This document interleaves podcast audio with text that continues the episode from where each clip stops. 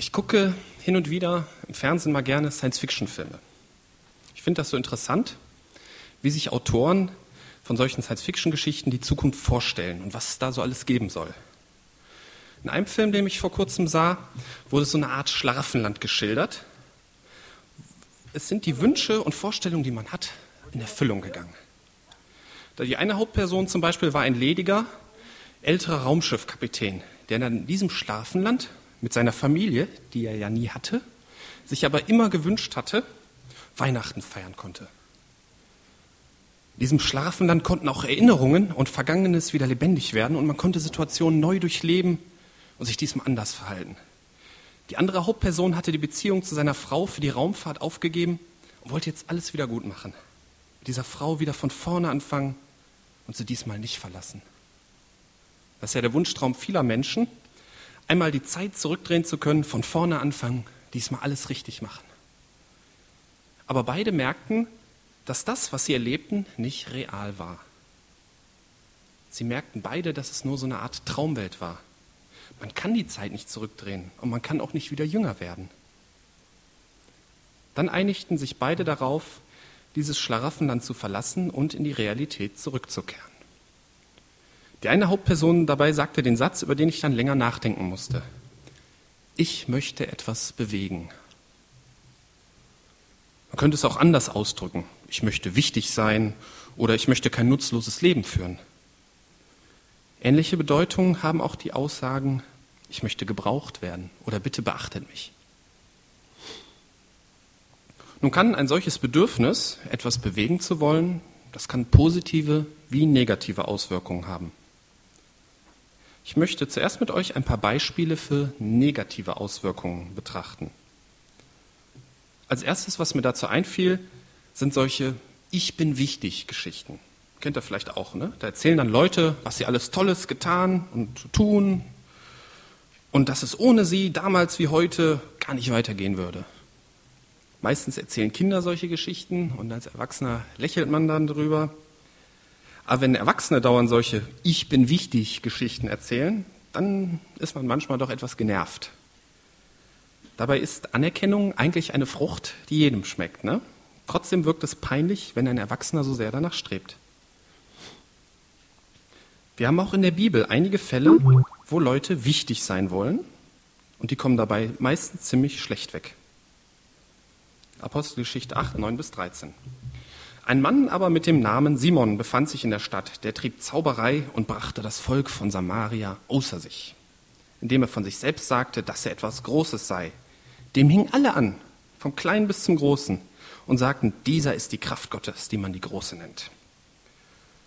Als sie aber dem Philippus glaubten, der das Evangelium vom Reich Gottes und den Namen Jesu Christi verkündigte, wurden sie getauft, sowohl Männer als Frauen. Auch Simon selbst glaubte und als er getauft war, hielt er sich zu Philippus. Und als er die Zeichen und großen Wunder sah, die geschahen, geriet er außer sich. Dieser Simon wurde ziemlich wichtig genommen. Aber nachdem Philippus gepredigt hatte, erkannten sie die Wahrheit und bekehrten sich zu Jesus. Es geht dann weiter. Als aber die Apostel in Jerusalem gehört hatten, dass Samaria das Wort Gottes angenommen habe, sandten sie Petrus und Johannes zu ihnen. Als diese hinabgekommen waren, beteten für sie für sie, damit sie den Heiligen Geist empfangen möchten. Denn er war noch auf keinen von ihnen gefallen, sondern sie waren allein getauft auf den Namen des Herrn Jesus. Dann legten sie ihnen die Hände auf und sie empfingen den Heiligen Geist. Als aber Simon das sah, dass durch Auflegen der Hände der Apostel der Geist gegeben wurde, brachte er ihnen Geld und sagte, gebt auch mir diese Macht, dass der, dem ich die Hände auflege, den Heiligen Geist empfange. Gebt auch mir diese Macht, dass die Leute mich brauchen, dass ich wichtig bin, dass ich was bewegen kann. Petrus aber sprach zu ihm, dein Geld fahre mit dir ins Verderben, weil du gemeint hast, dass die Gabe Gottes durch Geld zu erlangen sei. Er weist ihn dann ziemlich streng zurecht. Und das ist auch sicherlich nötig, damit er nicht auf seinem falschen Weg weitergeht, sondern wieder zurechtkommt. Ein anderes Beispiel für solche Ich bin wichtig Leute ist in 2. Korinther 10, Vers 12. Denn wir wagen, da schreibt Paulus, wir wagen nicht, uns gewissen Leuten von denen, die sich selbst empfehlen, beizuzählen oder gleichzustellen. Aber da sie sich an sich selbst messen und mit sich selbst vergleichen, sind sie unverständig. Vers 17 und 18. Wer sich aber rühmt, rühme sich des Herrn. Denn nicht wer sich selbst empfiehlt, der ist bewährt, sondern den, den der Herr empfiehlt. Sie empfehlen sich selbst. Ich bin wichtig und fähig. Ha, das glaubt ihr kaum. Ohne mich geht gar nichts. Und die Leute von Korinth haben ihn geglaubt. Denn in 2. Korinther 11, Vers 4 sagt Paulus von den Korinthern, dass sie sich recht gerne von den erwähnten Leuten, von Jesus, vom richtigen Geist und vom richtigen Evangelium abwenden lassen. Dann 2. Korinther 11, Vers 12 bis 15, dass sie, in dem, worin sie sich rühmen, als solche wie wir erfunden werden. Denn solche sind falsche Apostel, betrügerische Arbeiter, die Gestalt von Aposteln Christi annehmen. Und kein Wunder, denn der Satan selbst nimmt die Gestalt eines Engels des Lichts an. Es ist daher nichts Großes, wenn auch seine Diener die Gestalt von Dienern der Gerechtigkeit annehmen, und ihr Ende wird ihren Werken entsprechend sein. Sich selbst zu empfehlen, sich selbst wichtig zu nehmen, scheint also mit dem Dienst im Reiche Gottes kaum vereinbar zu sein. In diesem Text sind Leute, die sich selbst für wichtig halten im Dienste Satans. Eine weitere negative Auswirkung des Gedankens, ich möchte etwas bewegen, kann sein, wenn man alle Tätigkeiten und Aufgaben an sich reißt und nichts oder nur Unbedeutendes andere machen lässt.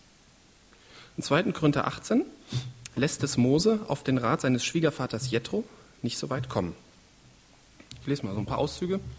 Und es geschah am Tag darauf, da setzte Mose sich nieder, um dem Volk Recht zu sprechen. Und das Volk stand bei Mose vom Morgen bis zum Abend. Als aber der Schwiegervater des Moses alles sah, was er mit dem Volk tat, sagte er, was ist das, was du mit dem Volk tust? Warum sitzt du da allein da, während das alles Volk vom Morgen bis zum Abend bei dir steht? Mose antwortete seinem Schwiegervater, weil das Volk zu mir kommt, um Gott zu befragen. Wenn sie eine Rechtssache haben, kommt es zu mir und ich richte zwischen dem einen und dem anderen, gebe ihm die Ordnung Gottes und seine Weisungen bekannt. Da sagte Moses Schwiegervater zu ihm, die Sache ist nicht gut, die du tust. Du reibst dich auf, sowohl du als auch dieses Volk, das bei dir ist. Die Aufgabe ist zu schwer für dich. Du kannst sie nicht allein bewältigen. Dann empfiehlt er ihm, dass er das ein bisschen anders organisieren soll, dass er Leute einsetzen soll, die sich um kleinere Rechtssachen kümmern, sodass die ganze Arbeit delegiert wird, dass er entlastet wird. Und er hört auf seinen Schwiegervater. Macht das auch so. Er hätte ja auch sagen können, nee, dann mache ich lieber alles selbst. Ich habe nämlich so einen engen Kontakt zu Gott, das ist besser, wenn ich alles alleine mache. Das kann, ein anderer kann das gar nicht so richtig. Aber er hält sich gar nicht für so unentbehrlich, sondern er ist bereit, Aufgaben abzugeben. Anderes Beispiel ist in 4. Mose 11, 26 bis 29. Da lief ein junger Mann hin und berichtete Mose und sagte, Eldat und Medat Weissagen im Lager. Und Josa, der Sohn des Nun, der schon von seiner Jugend an der Diener des Mose gewesen war, antwortete, Mein Herr, Mose, halte sie zurück. Aber Mose sagte zu ihm, Eiferst du für mich? Mögen doch alle im Volk des Herrn Propheten sein, dass der Herr seinen Geist auf ihn lege. Mögen doch alle für Gott wichtig sein, soll Gott doch alle gebrauchen. In Lukas 9, 49, Vers 50 ist ein ähnliches Beispiel. Johannes aber antwortete ihm, sprach, Meister, ist Jesus gemeint, wir sahen jemand Dämonen austreiben in deinem Namen und wir wehrten ihm, weil er nicht mit uns ging. Jesus sprach zu ihm, wehrt ihm nicht, denn wer nicht gegen euch ist, ist für euch. Jesus sagt ihnen damit auch, so wichtig seid ihr auch nicht, dass kein anderer mehr Dämonen austreiben darf, dass kein anderer mehr in meinem Namen handeln darf. Auch die meisten Pharisäer zu Jesu Zeit haben Wert auf ihre Wichtigkeit gelegt. Haben sich dann, Matthäus 23 ist das so ein bisschen beschrieben, haben sich dann Rabbi nennen lassen, die haben dann ihre Gebetsriemen groß gemacht, haben sich dann gerne grüßen lassen. Tag Rabbi, guten Tag. Aber ihr sollt euch nicht Rabbi nennen lassen, denn einer ist euer Lehrer, ihr alle seid Brüder. Ein Pharisäer wollte alle Menschen sehen lassen, wie wichtig er ist. Tja, das soll also nicht dabei herauskommen, wenn wir etwas bewegen wollen. Nun gibt es aber auch positive Auswirkungen des Gedanken, ich möchte etwas bewegen. Es sind zum Beispiel viele Kunstwerke einfach deswegen entstanden, weil jemand etwas Weltbewegendes schaffen wollte. Mancher Künstler tritt ja mit dem Anspruch an, dass sein Kunstwerk zum Nachdenken anregen und Menschen verändern soll. Manch einer will sich auf diese Weise Unsterblichkeit verschaffen. Das Werk soll dann so weltbewegend sein, dass man den Künstler nie mehr vergisst. Aber auch bei, in Anführungsstrichen, normalen Leuten, die keine unsterblichen Werke schaffen können, kann der Gedanke, etwas bewegen zu wollen, positive Auswirkungen haben. Man akzeptiert keinen Stillstand, man möchte, dass es vorangeht. Man ist nicht zu schnell zufrieden, sondern man strebt danach, dass es besser wird. Man sagt nicht zu schnell, es ist genug. Da haben wir ja vor ein paar Wochen vom Herbert Murray auch schon was drüber gehört. Nun sagt Jesus in Johannes 15, Vers 5, ich bin der Weinstock, ihr seid die Reben. Wer in mir bleibt und ich in ihm, der bringt viel Frucht, denn getrennt von mir könnt ihr nichts tun. Ohne mich könnt ihr nichts tun. Ohne mich könnt ihr nichts bewegen, sagt Jesus. Man kann als Mensch sicherlich Weltbewegendes tun, aber was die Welt bewegt, muss nicht unbedingt auch Gott bewegen. Kleiner Blick.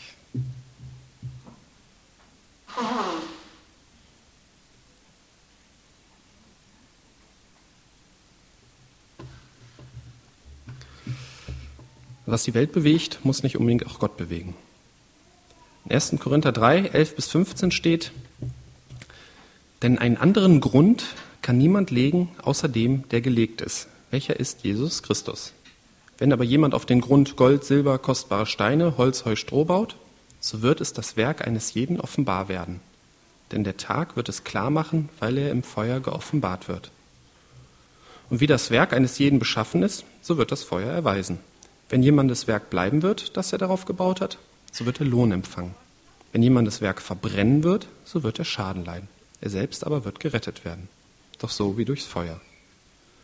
Alles, was nicht auf Jesus Christus gegründet ist, ist sowieso nutzlos. Hat vor Gott keinen Bestand. Das, was auf Jesus Christus gegründet ist, muss nicht unbedingt Bestand haben. Vielleicht flammt es vor dem Richterstuhl Christi einmal so kurz auf und macht einmal wuff, alles futsch. Es hat für Gott keinen Nutzen.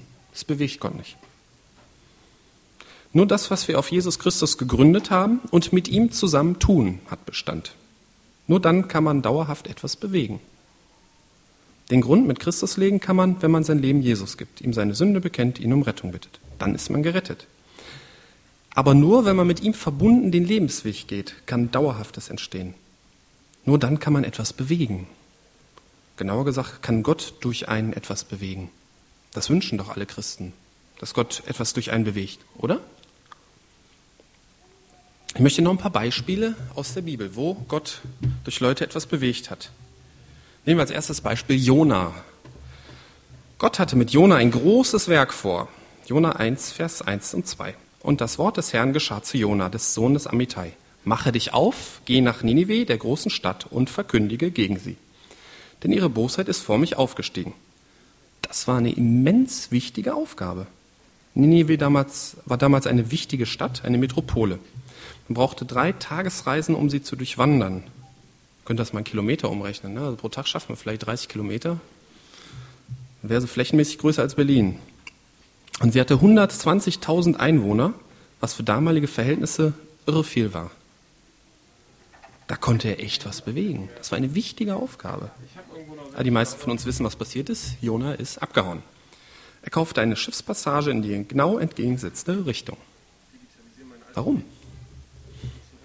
In der Bibel steht kein Motiv. Man kann also nur vermuten. Jona hatte keine Beziehung zu Ninive. Ihm war die Stadt egal. Vielleicht hatte er auch Angst vor dieser Aufgabe gehabt. Immerhin waren die Einwohner vermutlich alles Nichtjuden. Ihm also fremd und vielleicht waren sie ihm auch feindlich gesonnen. Und es gab auch damals schon Fälle, wo Propheten des Herrn misshandelt oder umgebracht wurden, wenn sie Gottes Botschaft verkündigten. Nun wollte Gott aber unbedingt Jona für diese Aufgabe benutzen. Er schickt dann ja einen Sturm und das Schiff, mit dem Jona fliehen wollte, droht zu kentern. Und erst als die Seeleute ihn über Bord werfen, beruhigt sich der Sturm. Jona wird von einem großen Fisch verschluckt und nach drei Tagen am Ufer wieder ausgespuckt. Diese Begebenheit ist ja allgemein bekannt. Das ist ja schon fast Kulturgut. Jona und der Fisch Kennt vermutlich jeder. Jona muss danach wie ein Zombie ausgesehen haben. Die Haut von der Magensäure angefressen, wahrscheinlich keine Haare mehr und so weiter. Man hat ja schon Seeleute, die so ein paar Stunden in dem Magen eines Pottwals war, lebend geborgen. Und die sahen dann so ähnlich aus. Deswegen kann man so davon ausgehen, dass Jona so ausgesehen haben muss. Er war dann auch gehorsam und sagte, wie Gott befohlen, Ninive den Untergang voraus. Er forderte sie auch nicht zur Umkehr zu Gott auf. Er ging einfach nur durch die Stadt und sagte, noch 40 Tage und Ninive ist zerstört. Vielleicht hat sein Aussehen so die Eindrücklichkeit seiner Botschaft noch begünstigt. Jedenfalls kehren die Einwohner von Ninive zu Gott um, bekennen ihre Schuld und rufen mit aller Kraft zu Gott. Aber Jona interessiert das alles nicht. Der geht auf einen Hügel und will zusehen, wie Gott die Stadt vernichtet, was Gott aber nicht tut. Jetzt hat Gott so etwas Großes durch Jona getan, so viel bewegt. Er hat gepredigt und 120.000 Leute haben sich bekehrt. Jona ist der erfolgreichste Prediger der ganzen Bibel. Und gleichzeitig der, einige, der Einzige, der überhaupt kein Interesse daran hatte, dass seine Zuhörer sich zu Gott wenden. Da kann er so richtig was bewegen und es interessiert ihn überhaupt nicht. Wollte gar nichts bewegen, er wollte nur seine Ruhe haben, sonst wäre er auch nicht abgehauen. Und wir? Wollen wir auch lieber unsere Ruhe haben? Oder möchten wir die Dinge nur so bewegen, wie es uns gefällt? Vielleicht hätte Jona ja seine Heimatstadt gerne goldene Zeiten vorausgesagt. Ne? Wäre dann Stadtmitte gegangen, die nächste Ernte wird super gut. Prima, Jona, gelobt sei der Herr. Das ist ja irgendwie netter, als dann durch eine Stadt zu gehen und sagen, hm, bald ist alles platt hier. Aber er musste auch zu Leuten, musste er zu Leuten gehen, die ihn nicht interessierten oder die er vielleicht sogar gar nicht mochte. Und er musste ihnen auch noch unangenehme Sachen sagen. Wer will das schon? Dann schon lieber nichts bewegen. Eine weitere Person, die es lieber nichts bewegen wollte, war Mose. In seiner Jugend war er ein Heißsporn, der gerne die Rettung von Israel in die Hand genommen hätte.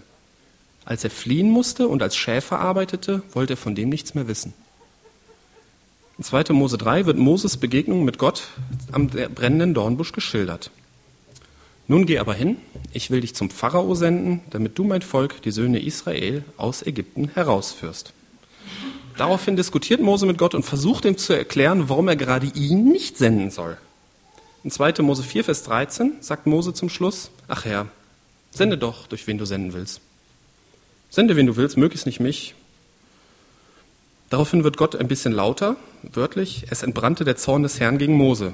Und er schickt ihn, ob er will oder nicht, wie bei Jona. Aber Mose liebt seine Schutzbefohlenen. Und er begreift mit der Zeit die Wichtigkeit seiner Aufgabe. Und Gott bewegt viel durch ihn. Er verkündet den Ägyptern die zehn Plagen, er führt Israel aus Ägypten 40 Jahre durch die Wüste ins gelobte Land, er empfängt die zehn Gebote und andere Gottesgebote, Mose wird einer der wichtigsten Menschen in der Bibel und war doch nur ein Werkzeug Gottes. Andere Propheten hätten gerne etwas bewegt. Sie waren Gott gehorsam, liebten die ihnen anvertrauten Menschen und sagten ihnen Gottes Botschaft. Ja, die wollten nicht hören. Zum Beispiel Jeremia. Immer und immer wieder hat er Gottes Wort den Israeliten weitergesagt. Aber es ist nichts passiert. Sie wollten einfach nicht hören und hatten die Folgen zu tragen. Und Jeremia hat da sehr darunter gelitten. Jeremia 13, Vers 17. Wenn ihr aber nicht hört, wird meine Seele im Verborgenen weinen wegen eures Hochmuts. Und bitter weinen wird mein Auge und von Tränen fließen, weil die Herde des Herrn gefangen weggeführt wird. Auch anderen Propheten ging es so. Da will man was bewegen, sich von Gott gebrauchen lassen und Gott gebraucht einen auch, aber nichts passiert. Die Botschaft wird übersehen, ignoriert, abgelehnt. Wiederum bei anderen Gottesmännern in der Bibel ging es auf und ab. Paulus reiste umher, gründete Gemeinden, stritt öffentlich für den Glauben. Er erlebte unglaubliche Dinge durch Gottes mächtiges Wirken. Dann wiederum erlebte er auch, dass sich bis auf wenige die Gläubigen von ihm abwenden, ihn alleine lassen. 2 Timotheus 1, Vers 15. Du weißt dies, dass alle, die in Asien sind, sich von mir abgewandt haben. Auf und ab. Paulus bekommt wegen bestimmter außerordentlicher Offenbarungen ein Dorn für das Fleisch, ein körperliches Gebrechen, von Gott verordnet, damit er sich nicht überhebt. Steht in 2. Korinther 12. Er hätte ja auch größenwahnsinnig werden können und sagen, boah, durch mich ist auch viel passiert, ich bin vielleicht wichtig. Unter anderem führt ihn dieses körperliche Gebrechen von dieser falschen Denkweise weg. 2. Korinther 12, Vers 9. Meine Gnade genügt dir, denn meine Kraft kommt in Schwachheit zur Vollendung. Sehr gerne will ich mich nun vielmehr meiner Schwachheiten rühmen damit die Kraft Christi bei mir wohne. Dadurch, dass er sich seiner Schwachheit bewusst wird, dadurch kann Christus durch ihn wirken, kann durch ihn etwas bewegen. Wie ist es denn bei uns heute? Bewegen wir was? Bewegt Gott durch uns etwas?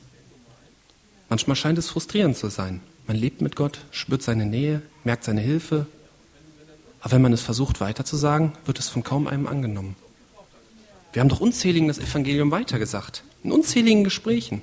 Wo sind die Leute alle? Wir sagen es gerne weiter, weil wir wissen, dass Jesus da ist und dass wir es ja auch erleben. Und so ein Gespräch über Glauben baut, auch, baut einen auch selber auf. Aber oft habe ich den Eindruck, wir sind damit zu schnell zufrieden. Wir genießen ein gutes Gespräch so als geistliches Aufbaupräparat, so als christlichen Kick. Aber wo bleiben die Leute? Liegt es an uns? Ist unser Leben nicht glaubwürdig? Oder ist das einfach nur ein harter Boden? Die Zeit ist halt so. Lass uns froh sein über jeden, den wir haben.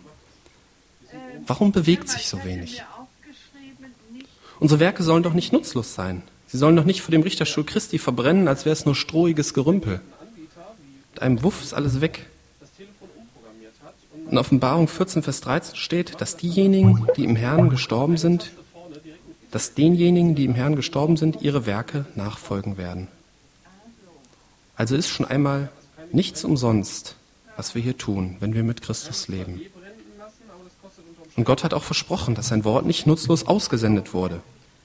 Steht in Jesaja 55, Vers 11.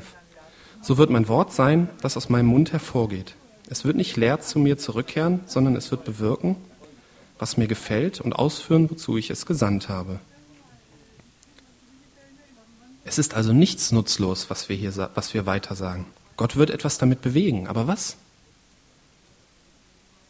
Bibelleser kennen diese Antworten auf diese Frage, warum so wenig zu passieren scheint. Man kann über diese Frage stundenlang nachdenken, ohne zu einem richtigen Ergebnis zu kommen. Man kann sich immer wieder selbst hinterfragen. Aber Gott erwartet von uns nur, dass wir ihm immer treu sind, steht in 1. Korinther 4, Vers 2. Dann bringt er wieder Bewegung in unser Leben. Und er wird auch wieder etwas mit uns bewegen, das über unser Privatleben hinausgeht, was Menschen rettet. Gott möchte etwas bewegen. Amen.